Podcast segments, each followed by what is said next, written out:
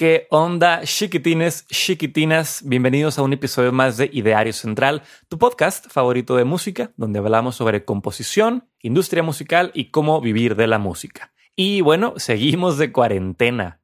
Este es el tercer episodio que hago eh, durante este periodo de aislamiento social o distanciamiento social y buscando maneras de hacer contenido relevante, se me ocurrió hacer un episodio sobre eh, qué maneras, qué herramientas o qué plataformas tiene un músico o un artista para crear contenido digital y poderlo monetizar. Eh, todo indica que seguiremos encerrados un par de días o semanas más y que incluso una vez que la contingencia termine, pues la industria no va a ser la misma por un rato, ¿no? Entonces todos deberíamos siempre estar pensando como artistas en eh, diversificar nuestro ingreso y cómo monetizar todo el contenido que creamos. Total, apenas iba a investigar sobre estos temas para preparar el episodio cuando me escribe mi amigo Chuy Díaz para proponerme que tengamos una plática por Instagram Live, una, una plática pública, donde podamos hablar de recursos interesantes justo sobre este tema, de cómo eh, generar dinero por Internet, cómo monetizar tu contenido digital. Yo dije, qué buen timing, claro que sí. Y pues ya ves que en estos días ha estado de moda hacer live streams para mantenernos entretenidos entre todos y aprender cosas útiles. Y pues me gustó la idea y tuvimos esta platiquita pública hace unos días por Instagram Live. Déjame te cuento más sobre Chuy. Chuy Díaz es un viejo amigo, nos conocimos porque ambos estudiábamos en Dacapo, en la Escuela de Música Dacapo aquí en Monterrey.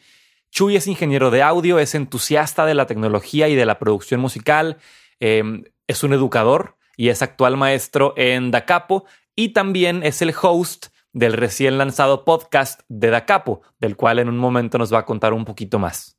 Y hablando del podcast de Dacapo, algo interesante con esta plática que tuvimos por Instagram Live es que eh, los dos la grabamos porque los dos vamos a subir este episodio a nuestros respectivos podcasts. Eh, Chuy lo va a subir a Todo Oídos, que es el podcast de Dacapo. Y bueno, ustedes lo están oyendo aquí en Ideario Central, tu podcast favorito de música.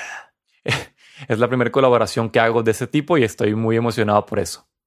Y como este episodio no va a tener intervención al final y vamos a platicar tú y yo otra vez hasta la semana que entra, eh, te paso dos avisos antes de comenzar. El primero es que, bueno, como ya te dije, esta plática se grabó por Instagram Live. Por eso al final vas a oír que nos estamos refiriendo a, unas preguntas. Son las preguntas de la gente que estaba eh, viendo la transmisión. Tomamos ahí algunas de ellas. Y también si de repente oyes como eh, ruidos extraños eh, digitales o, como un feedback de la voz de Chuy, bueno, es por, pues por cómo se grabó la, la platiquita, ¿no? Y el segundo punto y más importante es el siguiente y voy a ser totalmente honesto contigo. Cuando yo preparo un tema y ya sé de lo que voy a hablar, me aseguro de investigarlo bien para que la información que yo te dé sea verídica y sea actualizada y demás. El caso con esta plática es que era un poquito más casual, eh, un poquito más de tema libre, incluso literal dando nuestras opiniones y lo que sabíamos sobre ciertos temas. Eh, y por eso vas a notar que, que, muchos datos no los teníamos a la mano, eh, que posiblemente dimos algún dato mal o dijimos alguna tontería. Decimos cosas como, ah, sí, te lo investigo. O, oye, pues no sé tal cosa, pero la última vez que lo chequé era así.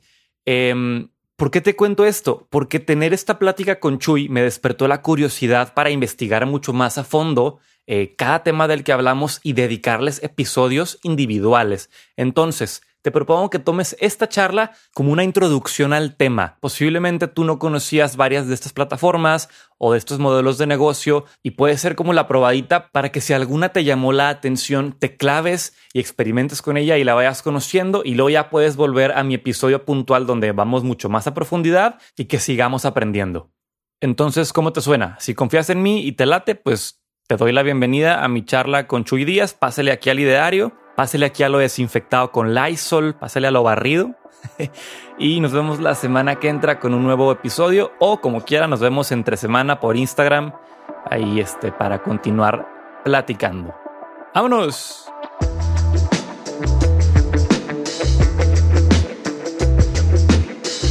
¿Qué onda, Chuy? Qué gusto platicar contigo. Teníamos rato sin vernos. Em, ahorita en la intro ya platiqué sobre ti y sobre de qué va el episodio.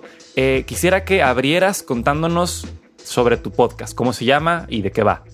De este lado, somos todo oídos. Yes, la primera vez que hago ese chiste. Eh, y em, somos un podcast de parte de la Escuela de Música de Acapo. Y vamos a estar hablando, ahora, ahora que tenemos bastante tiempo de, de hacer esto, en teoría, ah, vamos a estar hablando de recursos que podemos usar como artistas, como músicos, como personas que pertenecemos a la industria creativa y eh, que nos pueden ayudar a conseguir ingresos, ¿no? Las últimas dos semanas, no nada más para los músicos en general, han estado, agarraron a todos por sorpresa y a quienes no, pues que se pasen el tip. Pero a quienes sí nos agarró por sorpresa, a quienes sí nos agarró por sorpresa, pues estamos ahí viendo, eh, recordando esas clasecillas de, de emprendedurismo, de nuevas tecnologías, todas esas ondas. Y vamos a hablar, vamos a hablar de ese rollo.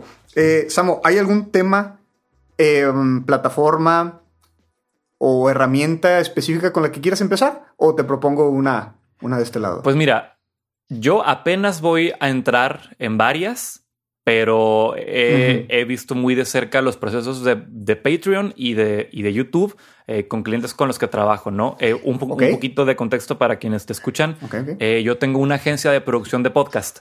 Claro. Entonces, por ahí como que he aprendido mucho sobre cómo monetizar contenido digital y de nuevo lo he visto mucho a través de Patreon y de, y de YouTube. Ok, ok. Patreon está bien. Patreon, Patreon se me hace un, buen inicio. Eh, ajá, eh, hablamos, hablamos de lo que conocemos o generalidades de Patreon y ahorita, ahorita indagamos un poquito más en lo específico de, la música. Claro. ¿Sí? Va. Eh, ¿Te acuerdas hace cuánto conociste de la existencia de Patreon? Sí, habrá sido unos cuatro o cinco años, eh, lo escuché por youtubers que siempre decían de que, hey, si me quieres apoyar con el canal, pues ahí está mi Patreon. No sé, youtubers como Andrew Juan o Adam Neely o incluso antes, este, raza como... No sé si te acuerdas del Mystery Guitarman. Sí me suena, sí me suena. Pero bueno, sí, hace, hace un ratillo. Y luego supe hace muy poco, de hecho, que el creador de Patreon es Jack Cont, que es el güey de, de Pomplamoose y de, y de Scary Pockets. Y soy su fan. Y cuando supe eso dije, güey, soy más fan todavía. con madre, con madre. Sí, yo también hasta después supe que Jack Conte, Conti, no sé cómo se pronuncia, era el, el fundador de, de Patreon. Exacto. Yo, yo de Patreon también supe hace un buen ratote, no recuerdo el, año exacto, ah, pero cuando conocí de Patreon era como una plataforma para creadores de contenido bien alternativa, ¿no? Sí. incluso e, e, en, lo, cuando yo lo conocía, incluso me quedó muy marcado que mm, había mucho artista en cuanto a ilustración o figuras de internet suena, suena bien raro que, lo digo así, pero es el, es el 2020 y se entiende. Eh, hay figuras de Internet, o sea, gente conocida en, en, grupitos o comunidades de Internet haciendo un Patreon para que les ayudaran a seguir siendo esas personas. Sí, porque tal vez YouTube todavía no pagaba como paga ahora o... Claro, sí, sí, sí, para, para esa gente sí era un ingreso importante. Sí recuerdo mucho en eh, estas personas, no, por lo menos con las que yo conocí o empecé a conocer Patreon, no se veía que ambicionaran como un estilo de vida así pasadísimo de lanza con Patreon. Básicamente estaban tratando de cubrir sus gastos básicos, la renta, comida, eh, the bills, eh, las cuentas, ¿no? O sea, sí, sí, no, no había como, como ahora veo muchos patrons con la ambición de si llegamos a 40 mil dólares al mes, eh, pues hago una gira a nivel nacional u ondas así. Muy, muy padres. La verdad lo digo como algo, como algo súper padre. Afortunadamente Patreon siguió, siguió creciendo y pues ahorita es el monstruo que es. Y del lado de música, ¿cómo has visto que ayude a, los músicos la, existencia de esta plataforma. Eh, ¿Conoces personalmente algún músico que se beneficie de esto? ¿O sigues algún músico o banda que lo use? Fíjate, no personalmente, pero yo creo que más allá del dinero, lo que Patreon genera es una comunidad. Una comunidad cercana, privada, porque no sé si recuerdas la teoría de los, de los mil fans. Creo que, creo que la vimos ahí en, en clase en Dacapo hace un tiempo. Sí, sí, sí. la teoría de los mil fans, para quienes no la conozcan, y ya pronto habrá un episodio del podcast sobre esto, es que básicamente tú, si tienes, o sea, no tienes que tener un millón de fans para ser eh, famoso o para, para poder ganar lana suficiente. Basta con que tengas mil fans eh, duros que te compren tu, eh, tu, mercancía, que vayan a tus conciertos y con eso la puedes lograr. Y Patreon se convierte como en el punto de encuentro para estos fans duros, ¿no? O sea, fans de Hueso Colorado que, dicen, yo creo en lo que haces y quiero consumirlo todo, ¿no? entonces, por ese lado generas como esa cercanía muy chida con tu audiencia, que ya se deja de ser una, una audiencia y ya se convierte como una comunidad, ¿no? De nuevo. Creo que por, por ahí veo que está como mucho el beneficio. Y adicionalmente, para quienes te aportan más lana, tienen un, una serie de beneficios mayores, ¿no? Según la cantidad que aporta. Entonces puedes tú ahí como hacer nichos dentro de tu comunidad incluso, ¿no? Sí, sí, claro. Eh, eh, en inglés pues la palabra es tier, pero eh, como peldaños en español. Ajá. tiene estos peldaños y, y sí fomenta mucho el, el, beneficio de pues el fan que puede y tiene y quiere.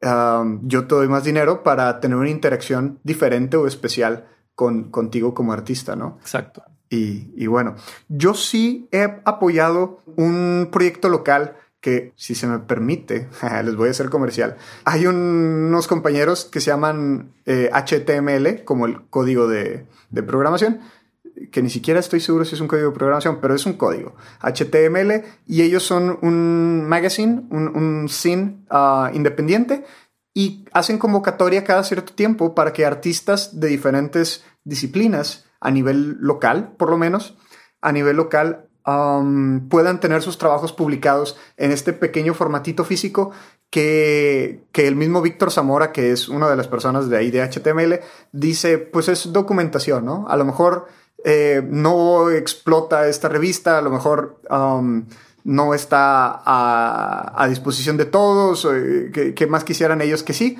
pero de perdido se documentan esos esfuerzos, um, otras personas conocen a, otros artistas por ese medio y demás, y, se me hace un ejercicio muy bonito y ahí los estuve, los he estado apoyando um, por, por Patreon. Um, ellos son locales y fuera de eso sí he querido apoyar a, otros artistas a nivel internacional, em, pero eh, no me he dado, no me he dado, no me he decidido por hacerlo. Es que, ¿sabes que También veo desde un punto de vista como de consumidor. Eh, ¿Cuánto cuesta un Patreon eh, normal? Unos 10, 15 dólares, ¿no? Pero entonces, si tú ya le aportas lana a 5, 6, 10 este, creadores, entonces ya ese gasto hormiga pues ya creció, ¿no? Entonces, también ahí hay un punto muy interesante como consumidor de, ok, 15 dólares suenan fáciles, pero también se los doy a quien más valor me ofrece, ¿no? Porque no, no se los puedo dar a tantas personas porque suma, suma una cantidad grande después. Claro. sí, sí, sí. Y siento que eso pasa igual como con todo el modelo reciente de suscripción que está de moda, ¿no?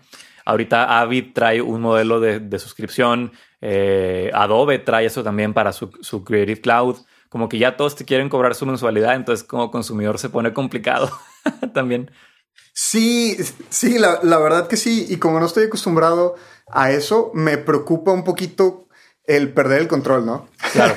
no, no, el, no el apoyar, sino el, oye, pues estoy suscrito a 10 cosas diferentes y de repente me faltan, no sé, supongamos que le di un dólar a cada una de esas personas y de repente me faltan 10, dólares al mes o, o 5 y pues a quiénes escojo, ¿no? A quiénes dejo de, apoyar. Eh, ahí, juega tantito como sentido moral de uno mismo contra el consumo. Nada.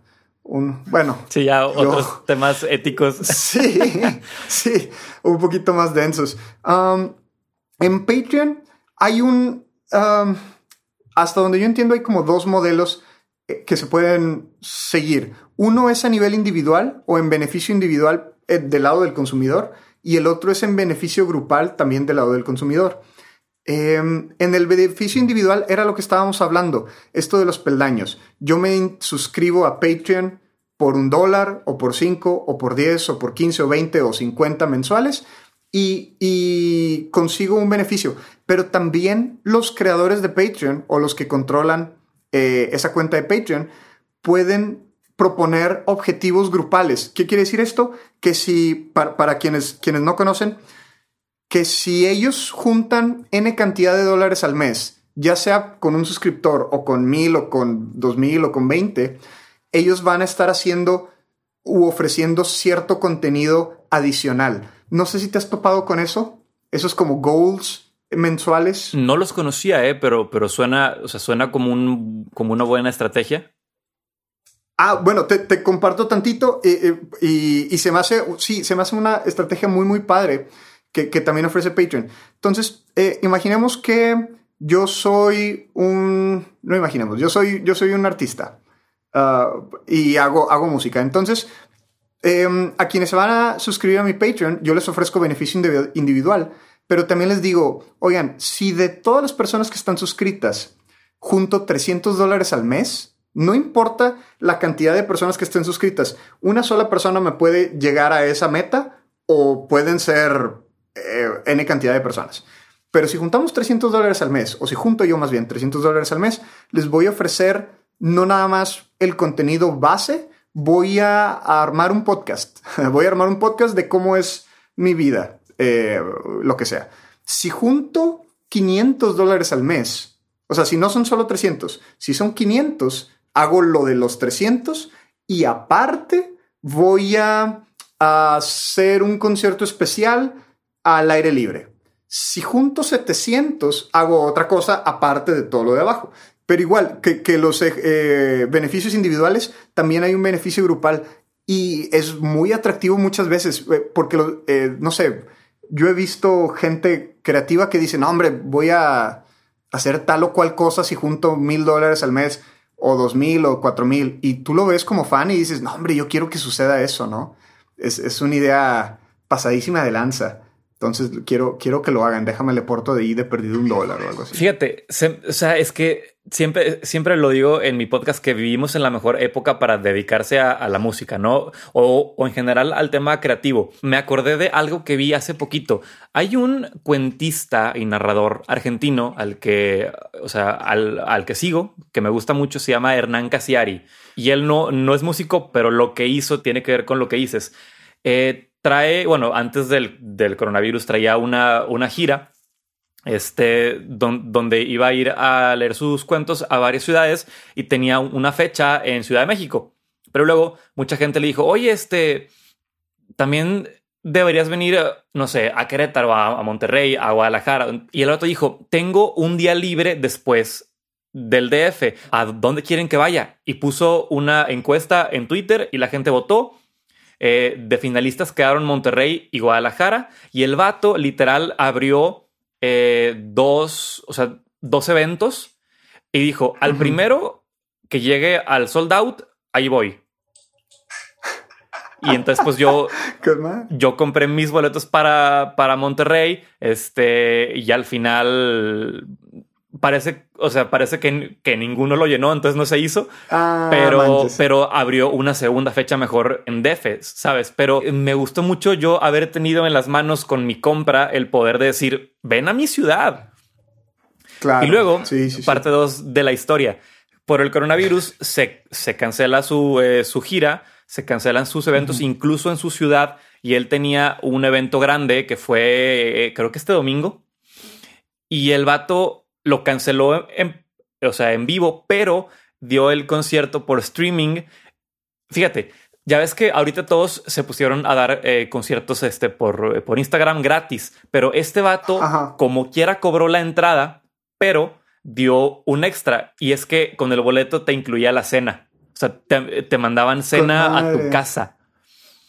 Y se me hizo como una cosa bien, bien, bien, bien, bien obvia, pero bien creativa, porque, o sea, me imagino cómo lo pensó. Dijo, güey, pues, pues yo quisiera dar el, el show, pero pues, pues tengo que sacarle algo. ¿Qué valor doy para que como quiera me lo paguen y genero una experiencia, aunque estés en tu casa, ¿no? Y es bueno, pues te mando la cena. Entonces se me hizo como súper creativo eh, en una época en la que todos están como regalando música porque, porque todos estamos encerrados. Él encontró una manera de, pues, de hacerlo diferente, ¿no? Con madre, sí, sí, suena, suena bien, bien creativo, suena bien lógico también, como dices, de que, oye, pues sí, eh, de alguna u otra forma, eh, nuestras disciplinas nos, nos tienen acostumbrado. No sé si es primero huevo o gallina aquí, si nosotros primero fuimos creativos y por eso decidimos estudiar música, o si, o si la música nos tiene, nos fomenta la creatividad. ha de ser un ciclo. Es un, ser, es un buen tema para, para discutir, pero sí, ajá, ha de ser así infinito. Ajá, ajá. Eh, pero pues sí, claro que a esas personas a, nosotros, eh, afortunadamente, se nos ocurren cosas así eh, y, afortunadamente la gente también ve el valor de eso. Yo, ¿qué, qué más? nunca se me hubiera olvidado si un artista, grande o chico, me invitara a la cena. yo así lo contaría. Obviamente no, no es así, pero, pero diría, oye, el, el tal Hernán no sé cómo se metió a Sin Delantal o, a, aquí ya estamos haciendo comerciales para, para, compañías. No sé, no sé a qué, no sé a qué empresa se metió, pero me, trajo una pizza. Me llegó una pizza a nombre de él, a nombre de Hernán. Y, pues, lo voy a contar toda mi vida. Exacto. Lo, lo vuelve súper especial porque el vato dio un paso extra para darte algo a cambio de tu boleto, ¿no? Claro. Sí, sí, sí. Ese, ese paso extra se vuelve algo muy, muy padre. Exacto. Y, y ligándolo con el, con el Patreon, o sea, de nuevo, este, esta comunidad y este darle a los fans la habilidad de elegir, oye, ¿a qué ciudad quieres que vaya? Oye, este, ¿qué quieres cenar? o sea, está... Eh, o sea, pues es que nunca antes había habido interacción tan, tan directa y sin intermediarios, ¿no? Con, con los Claro, sí, sí, sí. Eh, eso de los intermediarios es, está muy, muy padre. ahorita estabas hablando de streaming. Si quieres, nos pasamos a otra, a otra plataforma u otro servicio para, para abarcar eh, varios. Eh, como quiera, Patreon se merece un, un episodio por su propia cuenta, se merece uno o dos. Ajá. pero ahora que hablado de streaming, a, mí me ha llamado mucho la atención que desde hace unos años, y, bueno, vamos a, a aterrizar en ese tema, el streaming se ha, se ha vuelto una opción viable para generadores de contenido creativo o incluso entertainers, personas que generan entretenimiento, eh, de conseguir ingresos, ingresos también bastante, bastante buenos, ¿no? Hace unos años, y, ahorita te, paso a ti la palabra, ya nada más con, con esto cierro, hace unos años, quizá unos dos, se volvió noticia un user de Twitch eh, en ese momento que se llamaba Ninja y se descubrió que el vato estaba ganando como un millón de dólares al mes o una onda así, nada más streameando Fortnite. Entonces, pues a todos nos vuela la cabeza. Eh, obviamente que, que, las personas que ya usaban Twitch, que ya conocían a ese usuario, pues lo veían venir desde hace de kilómetros, pero se vuelve noticia y de repente está en boca de todos y, y bueno, eh, ¿qué, ¿qué rollo con el streaming y los ingresos para las personas de la industria creativa, específicamente la música, Samo. Fíjate, curioso que menciones al, al, ninja. Yo no sabía de él hasta que ahorita en este verano estuve de vacaciones en Estados Unidos y así en el Target o, en el Walmart veía de que su mercancía, yo decía, ¿y este güey quién es? ¿Qué pedo? Y ya luego supe que era, o sea, que, pues que era, eh, ¿cómo se le llama? Un streamer Em, y yo, dije, mm, o sea, sabía del youtuber, del podcastero, de, pero, pero no conocía el streamer, ¿no? Como, como un nuevo puesto, porque también está bien curioso, es de que, oye, ¿ya qué te dedicas? No, pues soy, soy streamer en Twitch. O sea, ya, ya como que pues, cada quien se crea su, su empleo, ¿no? Eh, claro. A raíz de él conocí Twitch. La verdad que creo que tú ahí sabes mucho más sobre cómo se monetiza. La verdad que yo no sé. Me imagino que según cuánta gente te sintonice, pero no conozco el modelo. Sí, el, modelo está mucho más sencillo que en Patreon. Básicamente hay, eh, un par de tipos de suscripción. Está la suscripción estándar que cuesta 5 dólares y está una suscripción especial, si mal no recuerdo, que, que está un poquito más cara. Y existen nada más esas dos formas en cuanto a suscripción. Aparte, uh, Twitch facilita mucho donaciones y, y otro tipo de cosas que los tratan de hacer un poquito interactivas. Um, pero lo chido de, así como que donde hay más varo, em, si lo queremos ver así, es en las suscripciones de Twitch. Y si son de 5 dólares, y hasta donde yo sabía, de esos 5 dólares, la mitad se lo queda Twitch y la otra mitad se lo queda eh, la persona. La bronca aquí La bronca aquí es que ese porcentaje no es fijo. Um, cuando sale todo esto de Ninja, se sabía que Ninja no tenía ese 50-50 con Twitch. Ninja tenía más, más porcentaje. Eh, pero bueno, eso es así un poquito para, para, los streamers, como tú dices, para los streamers grandes, eso es un poquito más, más negociable para, para toda la raza mortal. Um, ajá, normalmente es 50-50. Y, y, si fuera 50-50, em, había hecho el cálculo en esa, en esa época, pero pues era nada más de calcularle, ¿no? Si Ninja gana un millón de dólares al, al mes y le toca la mitad de cada suscripción, ¿cuántos suscriptores necesita para, claro, claro. para esa cantidad? Y pues tenía una cantidad no tan exagerada. Eh, lo, lo, más padre de toda esa historia de, de Ninja y todos estos streamers que, que, se ganan la vida de eso es que, como tú decías al inicio de, de la plática, no necesitaban ser una cantidad grosera, ¿no? No ocupaban llenar un estadio. Eran mil personas, dos mil personas. Eh, simplemente eh, mil por, eh, por 2.5 dólares ya es una cantidad decente. no la voy a tratar de hacer porque ahorita no, no, no estoy de la forma más lúcida posible. ¿Cómo? A ver, las suscripciones, o sea, tú, usuario, pagas a Twitch esa cantidad por ser miembro de la plataforma o tú le pagas esa cantidad al usuario, tipo Patreon? al usuario, al usuario directo, ajá, tipo Patreon. Twitch nada más te facilita esa suscripción. Ya. Ok. Sí, ya, ya lo hice, eh, te digo, perdón, no estoy de la forma más lúcida, prometo que, que, sé aritmética básica. 2.5 dólares por mil personas son 2.500 dólares. Ahorita que el dólar está 25, eh, en el momento de esta grabación son 62 mil pesos al mes. Ok que ya es más, o sea, que, es más que un sueldo godín. No sé cuánto gane ahorita alguien. Eh, sí, no, está, está bastante bien. Incluso ya eh, declarando tu ISR, tu IVA, eh, cosas más, cosas menos, te toca una buena cantidad de dinero con mil personas y no es una cantidad, no eran cantidades groseras como los artistas antes a lo mejor tenían que aspirar a vender hacer los Beatles 100 mil discos. Ajá. Ajá, sí, sí, sí. Sí, sí, sí, Si no eres los Beatles, no, no, no, no, no, se armó. No pagas la renta. sí. Ajá. Entonces está muy, muy padre eh, eso de Twitch. YouTube también tiene algunos modelos así. Pero desconozco cómo desconozco cómo funciona ese ahí te va, Ahí te va lo que yo conozco de, de, YouTube. Yo aún no empiezo mi canal, pero he seguido muy de cerca el crecimiento del canal de un amigo que se llama Tech Santos. Lo pueden buscar. Y él, justo en el podcast de Mentes, tiene un episodio donde cuenta muy, muy así, con números, con fechas, con cifras, cómo funciona y cuánto gana. Está súper padre. El podcast se llama Dementes con Tech Santos. Pero este vato eh, YouTube ya tiene un modelo como de suscriptores de canal, ¿no? Y adentro del canal el creador decide los tiers y cuánto cuestan y qué beneficios da.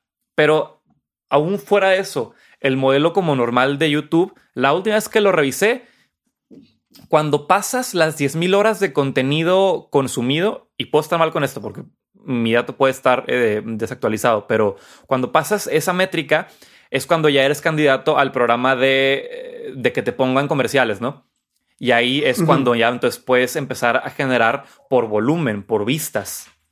Eh, entonces, por un lado generas con publicidad. Si ya tienes un buen following, puedes crear este eh, programa de suscripción y lo puedes alimentar con YouTube Lives semanales o quincenales, donde igual, de nuevo, crees comunidad. Creo que aquí el juego, y lo acabo de entender hace muy poco, es crear comunidad, ¿no? O sea, conocer por nombre y cara a tus fans y preguntarles cómo puedo hacer mi trabajo mejor. Yo ahorita que llevo un par de meses con el podcast, me gusta mucho cuando me escribe gente que no conozco, me dicen, oye, me topé con tu podcast, me encanta, síguele. Entonces ya ahí como que empezamos la plática, ¿no? Y les pregunto, oye, este, ¿qué te gusta? ¿Qué puedo cambiar? Eh, ¿Cómo lo mejoro, no? Claro, sí, está, es, bien bonito ese, ese gesto que parece bien X, eh, intrascendental cuando, cuando, te reconocen tu contenido o simplemente la existencia de tu contenido en, Internet, uno se siente eh, validado. Muy, muy. Sí, validado, claro. Eh, y, pasa, pasa con, con, yo creo, contenido creativo en general.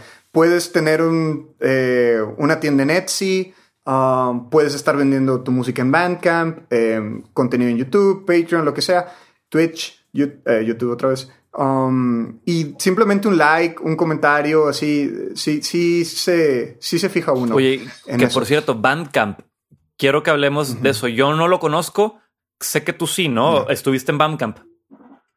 Sí, eh, ok. Eh, de eso sí me clavé porque hace unos meses di una clase respecto a tendencias de consumo global en música grabada. suena, suena bien loco. En resumen, vi números y vi que la gente tendía a consumir más esto que esto otro. Y la cosa aquí es que todos sabemos que del 2000 al 2014 la industria musical grabada, no la de en vivo, la grabada estuvo así a la baja. Del 2000 al 2014, eso es bien sabido. Del 2014 a la fecha solo ha subido y ha subido a un ritmo bastante, bastante bueno. Todavía no nos recuperamos, todavía no regresamos a como estábamos en el 2000, pero ahorita es muy buen momento, como decías, es el mejor momento para, para estar en una industria creativa, específicamente estamos hablando de música. Del 2008, y si no es del 2008 es del 2012, pero del 2008, como 3, 4 años, las ventas de música digital en Bandcamp, en iTunes, en no me acuerdo en dónde, qué otras tiendas, casi que estaban cargando, echándose a la espalda así toda la industria. Eh, cuando todo lo demás indicaba la baja, eh, las ventas de, de, tarjetitas de iTunes, ¿te acuerdas? Sí. Cuando era algo común de regalar. Yo tengo como cinco o seis años en Spotify y no he vuelto ni a comprar discos ni a comprar de las tarjetitas, pero, pero me gustaba mucho. Sí lo, sí lo extraño, pero pues que ya, ya mi manera de consumo ya no tiene esa necesidad, ¿no? Ajá, ajá. Eh, bueno, estuvo como cuatro o cinco años así eh, echándose la industria grabada en la espalda. Y después de eso, cuando empezó a destacar el streaming, Spotify, eh, Pandora, Amazon, lo que sea, lo que sea, las ventas digitales se dejaron de necesitar. No, no fuiste nada más tú y yo. No, no, nosotros no tenemos la culpa. sí. Toda la industria.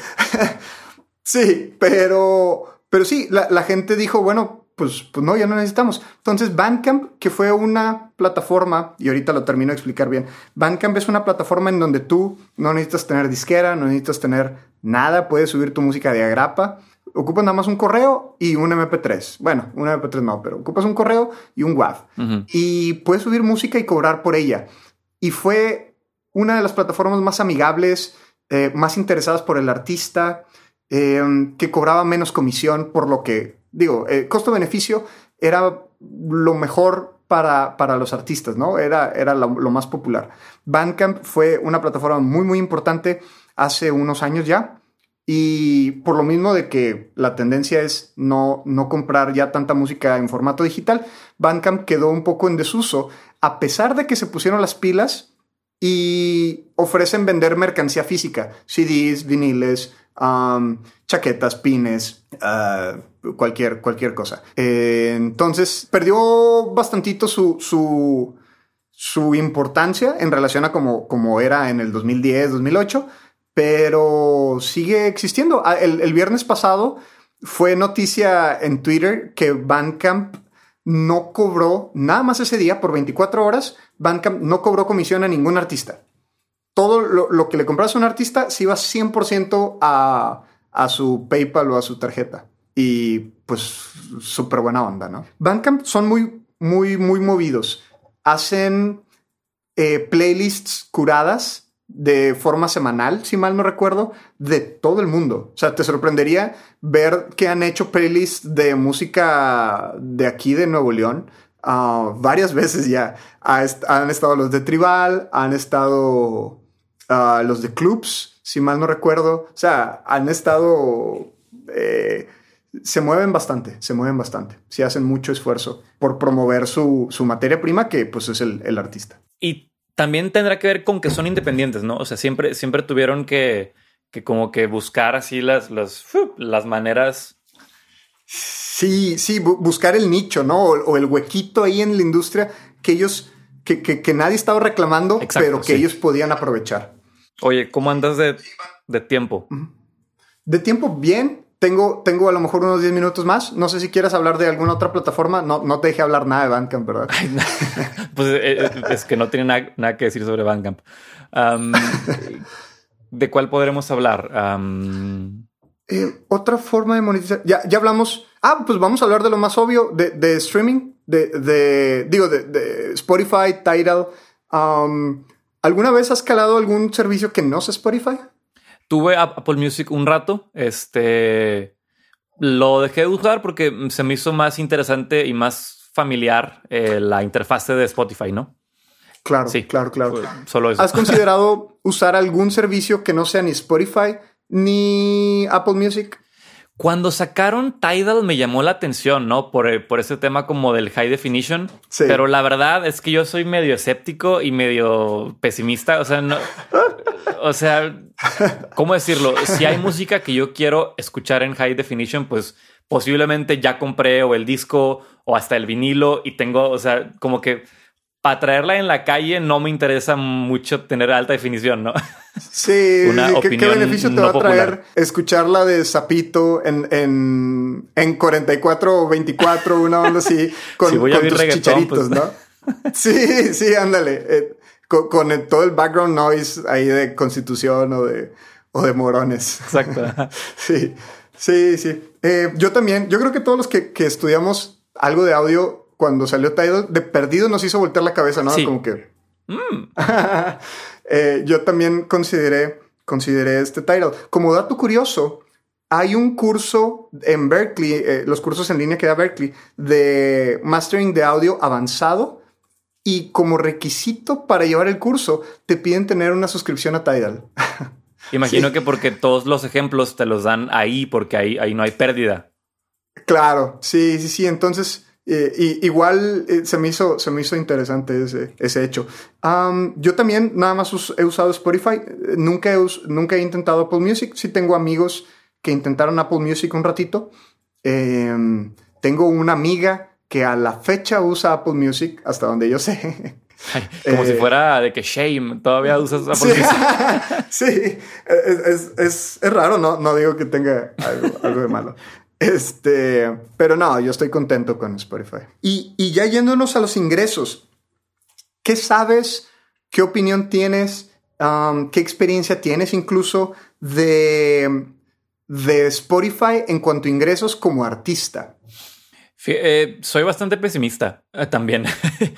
Um, de hecho, perdón por interrumpirte, aquí José Luis nos pregunta que si para un artista es negocio estar en Spotify. José Luis Lobato Flores. Sí, fíjate, yo siento que hablando estrictamente de lana, no, como independiente no, pero tienes que estar ahí por la ventana, por la ventana que es. Porque lo bueno es que ahora en tu perfil de Spotify ya puedes mandar gente a tus demás redes sociales donde tal vez sí puedes monetizar, ¿no? Tal vez puedes mandarlos a tu, página web y ahí puedes vender cosas, o tal vez puedes mandarlos a, a Bandcamp o a tu Twitch o a lo que tengas donde sí puedas, o al, o al YouTube incluso, eh, sin ir tan lejos, pero tal vez en Spotify, o sea, tendrías que ser Justin Bieber o, o Maroon 5 para ganar por volumen, creo. Claro, y aparte, mantener tú la mayoría de los ingresos por las regalías, porque Justin Bieber sí tiene 800 millones de, de reproducciones, pero no le cae probablemente ni el 50% de esa cantidad de dinero. Por cómo todo se diluye, ¿no? En la, en la cadenita. Exacto. Hasta donde yo recuerdo, Spotify te generaba tres regalías diferentes. Una por reproducción de... Mm, ay, y si, si alguno de ustedes que está viendo o esté oyendo em, le di clase de esto, una disculpa, se me olvidaron los, los términos exactos. No es como que estoy pensando todo el tiempo en de que regalías mecánicas y regalías físicas, pero déjenme, trato de hacer memoria. Según yo, las regalías que te puede dar una reproducción de Spotify se dividen en tres. Una es simplemente porque alguien le dio play, y no me acuerdo ahorita del nombre de la regalía. Otra es porque tú eres dueño del máster. O sea, tú, tú eh, grabaste con tu dinero, no significa que tú lo grabaste eh, personalmente, pero tú pusiste la lana para que se grabara ese audio. Y la tercera es por composición. Tú eres el compositor oficial de esa canción. Mucha gente no, no estoy yo escogiendo un lado de que sí conviene o no conviene, José Luis. Eh, disculpa por todavía no contestarte tu pregunta de forma concreta. Eh, lo que estoy tratando de decir es que se generan tres regalías diferentes y estoy seguro que muchos artistas, sobre todo los independientes, no saben de eso y nada más están recibiendo una de esas tres fracciones de centavo. Entonces, vale la pena mucho, si ustedes son independientes, checar cómo pueden recibir esas tres regalías que les está generando una reproducción de Spotify para que pues ya no sea a lo mejor eh, una fracción infinitesimal, sino que sea ahí de perdido un nanocentavo, eh, un, un microcentavo y, y, ya no... un nanocentavo. sí, y ya no algo así de que una partícula elemental, ¿no? Claro. De, Em, dinero. No, sí, pero entonces, bueno, de nuevo, eh, sobre la pregunta, eh, Spotify es la ventana, pero tal vez el negocio está en que luego los mandes a, a lugares don- donde, sí controles tú qué show. Ah, creo que ya recordé sobre lo de las tres. Tienen que ver con los tres papeles del músico. O sea, puede ser compositor, puede ser productor y o puede ser tu, eh, tu propio ah, artista, ¿no? Porque Ajá. a ver, Sí. a ver, tú, tú corrígeme, ¿el ingeniero de máster es el, el dueño del máster o no? Ah, no, el, el dueño del máster es el que pone la lana para pagar la grabación. Como en las disqueras grandes, normalmente la disquera es la que pone la lana, Ajá. ellos son dueños del máster. Ah, entonces ellos se, se llevarían una de las tres regalías, en este caso. Exacto. Exacto, entonces- Exacto, exacto. Mucho del tema ahora independiente cae en el DIY, ¿no? De que, ok, yo, yo hago todo, eh, pero para, para yo también llevarme una parte más grande del pastel. Sin embargo, también hay Claro. que ser estratégico con decir, si yo quiero hacer todo, posiblemente lo voy a hacer mal, porque no soy experto en todo, pero tal vez ser muy estratégico en qué partes sí hago yo, que hago bien, y Ujú. cuáles partes del ego, ¿no? Tal vez Sí. me convenga a mí ser el autor de mis canciones en vez de que me las hagan. Tal vez me convenga a mí ser mi, propio artista y yo pagar mis proyectos, pero delegarlos con buenos ingenieros.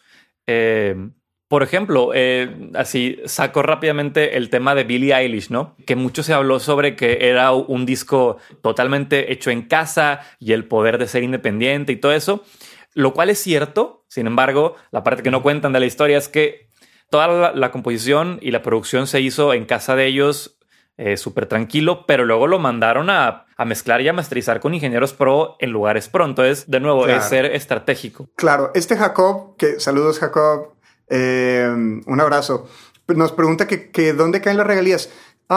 No, las regalías desafortunadamente no las recoge todas CD Baby. De hecho, CD Baby tiene, ya, yo creo que ya con estos comentarios estamos cerca de despedirnos, creo. saludos. Am, CD Baby tiene una opción en la que te dice, oye, te cobro, creo que eran como 30 dólares para subir un álbum completo, ¿verdad, Samo? Sí. o algo así. Bueno, y tiene una opción como deluxe de 60 dólares.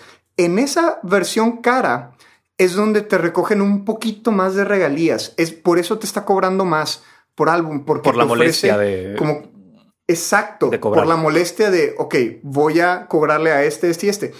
Realmente esas tres regalías le caen a tres personas diferentes. La de Spotify le cae, te cae por CD Baby, si es que usa CD Baby como, como distribuidora digital. La del Master um, te cae en Estados Unidos. No, mentira. La de, la de CD Baby, si mal no recuerdo, la, la de Spotify te cae por una cosa que se llama Sound Exchange. En Estados Unidos se llama Sound Exchange y aquí es, ¿cómo se llama? Donde registras tus rolas, el indautor. Eh, Ah. eh, la SACEM, la Sociedad de Autores. La SAC. Sí, Sociedad de Autores y Compositores. La SACM tiene una, una sección para recoger regalías ah, em, que se generan por Spotify. Entonces, eh, se llama algo así como SACM guion no sé qué otra cosa. Eh, esos son los que recogen tus regalías de Spotify por la reproducción de Spotify. Por el máster lo recoge CD Baby y por composición la recoge la editora. Si tú, tú tienes que estar dado de alta en una editora para recoger dinero como compositor, llámese, llámese en México SACM, que no hay otra opción, eh, pero pudiste haberte registrado con ASCAP, con BMI, con CESAC, con cualquier otra cosa. Sobre las editoras, eh, puedo estar mal, pero más bien la, la SACEM es la Sociedad de Gestión Colectiva, pero editoras sí, eh, sí, hay, sí hay varias porque son, o sea, son como organismos más, más pequeños. Eh, te lo, te lo investigo y te lo confirmo, pero sí, o sea, la, la, solamente cobra, no administra tu catálogo. O sea, sí, sí tienen eso, pero no solo hacen eso. Eh, José Luis Lobato pregunta, ¿por qué, ¿por qué dicen que DistroKid está muy chido? DistroKid está muy chido porque em, es un buffet. DistroKid es, es el buffet de los distribuidores digitales. Tú pagas 20 dólares o una cifra por ahí al año y tú puedes subir la cantidad de audios que tú quieras, sea como álbum, sea como EP, sea como single, al año. Pero tú tienes que estar pagando ese buffet al año. Eh, entonces tú puedes subir al año, si eres un artista eh, muy prolífero, 500 canciones y eso pues te puede regresar en, en, regalías por royalties, por, por reproducción y demás. Em, pero si no sacas mucho contenido al año, pues no te conviene DistroKid. Para, para estas personas que, que sí suben mucho, sobre todo artistas electrónicos como em, Bedroom Composers, Bedroom Producers, que sí sacan mucho contenido al año, pues les conviene bastante DistroKid. Por eso, por eso dicen eso. También y por otras razones que desconozco, pero. También porque DistroKid hace muy fácil el proceso de, de subir covers, si, si es que es algo que que te gusta hacer porque ah, entonces ellos, ellos te manejan el tema de la licencia. O sea, lo hacen por ti. Ah. ¿Sabes? Entonces, qué loco, qué loco. Está padre también eh, por ese lado. Eh, eh, muchas gracias por las preguntas. Eh. De hecho, está, está muy, muy padre. Volvería, volvería a hacer algo así porque sí está bueno, la, gente sí le interesó. Saludos a, a Emanuel, a Alexis, al buen Jacob que se unió. Saludos a Eugenia. Beso y a, todos los que entraron y salieron durante, el, durante la llamadita. Pues deberíamos hacer la parte claro, sí, pronto. Saludos. Sí, sí, estaría muy cool. Estaría muy cool. Podríamos seguir hablando de esto, de, distribuidores digitales, derechos, um, cositas un poquito más eh, ahondadas en lo de streaming. Eh, pero bueno, eh, yo con esta me despido. Sí, para cerrar, danos el comercial de tu podcast para mi público y yo lo doy para el tuyo. Va. Nosotros fuimos todo oídos. Em, somos un podcast de parte de la Escuela de Música de Acapo. Mi nombre es Chuy Díaz, productor de audio y eso es todo. Excelente. Y mi nombre es Samuel Gómez, pero porfa dime Samo, y soy del podcast Ideario Central, donde hablamos sobre composición, industria musical y cómo vivir de la música. Entonces, pues Chuy, un placer haber platicado contigo. Nos vemos pronto en otra llamadita digital. Ya está, platicamos y muchas gracias a todos los que se unieron. Estamos en contacto. Abrazote. Bye bye. Sobre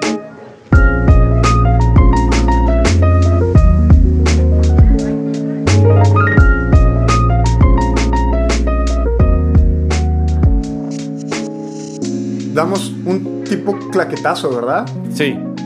Tú dala. Bueno. clipió. Chingada, clipió todo acá, pero bueno, X. Ahí está. algo, algo tiene que jalar eso. sí.